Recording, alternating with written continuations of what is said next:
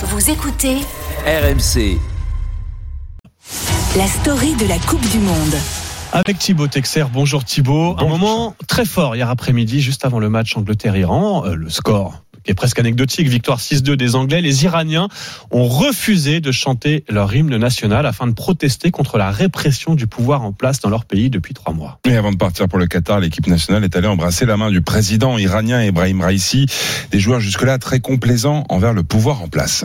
Au moins, ils ont fait quelque chose, mais pour moi, c'était bien tard. La grande majorité du pays espérait qu'ils perdent parce qu'ils ont tardé à soutenir les manifestants.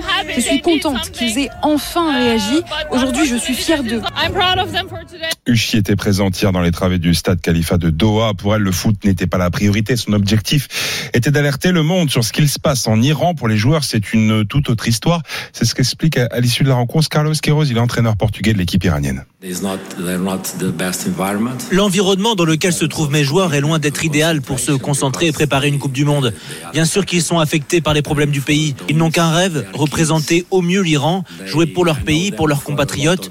Je suis fier d'eux, très fier. Et même à mettre deux buts à l'Angleterre dans ces circonstances me rend très fier.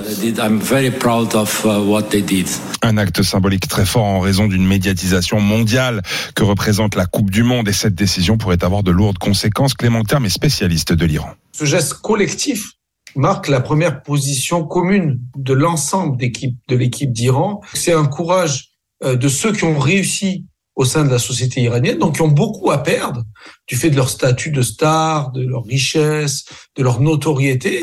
Alors les joueurs, eux, sont restés muets, mais le, mais le public euh, n'est pas resté muet. Les sifflets des supporters présents hier au stade, il y avait des Iraniens, mais pas que, en protestation justement contre le pouvoir iranien. Quelques pancartes également ont réussi à, passer les barrières de sécurité, des slogans sur lesquels on pouvait lire Woman Life Freedom, femme, vie, liberté, une lutte nécessaire pour Alman, lui aussi présent dans le stade. L'équipe a fait preuve d'unité. C'était un message vraiment très fort.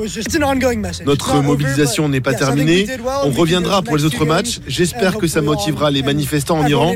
C'est loin d'être fini, mais c'est un très bon début. Alors, ce qu'il faut savoir, c'est que Alman et Yushi sont des expatriés installés à l'étranger.